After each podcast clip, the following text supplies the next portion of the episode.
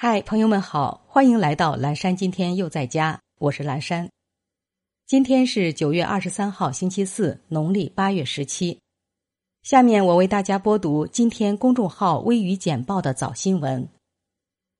花呗将全面接入央行征信系统。教育部要求清查中职学校办学资质。厦门同安区两地升为高风险地区。峨眉。乌克兰总统顾问遭暗杀袭击。美媒披露伊朗核物理学家法克里扎德被杀内幕。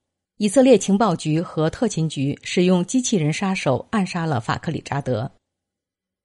巴西卫生部长新冠检测呈阳性，正随总统参加联合国大会。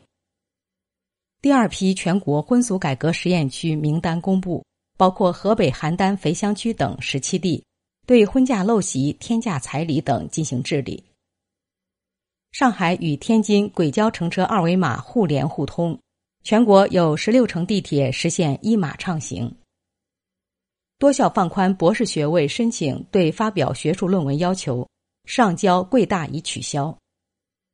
国家统计局公布最新城市评级，超大城市七个，特大城市十四个。炮制产品调查报告。立陶宛鼓动消费者扔掉已购中国手机。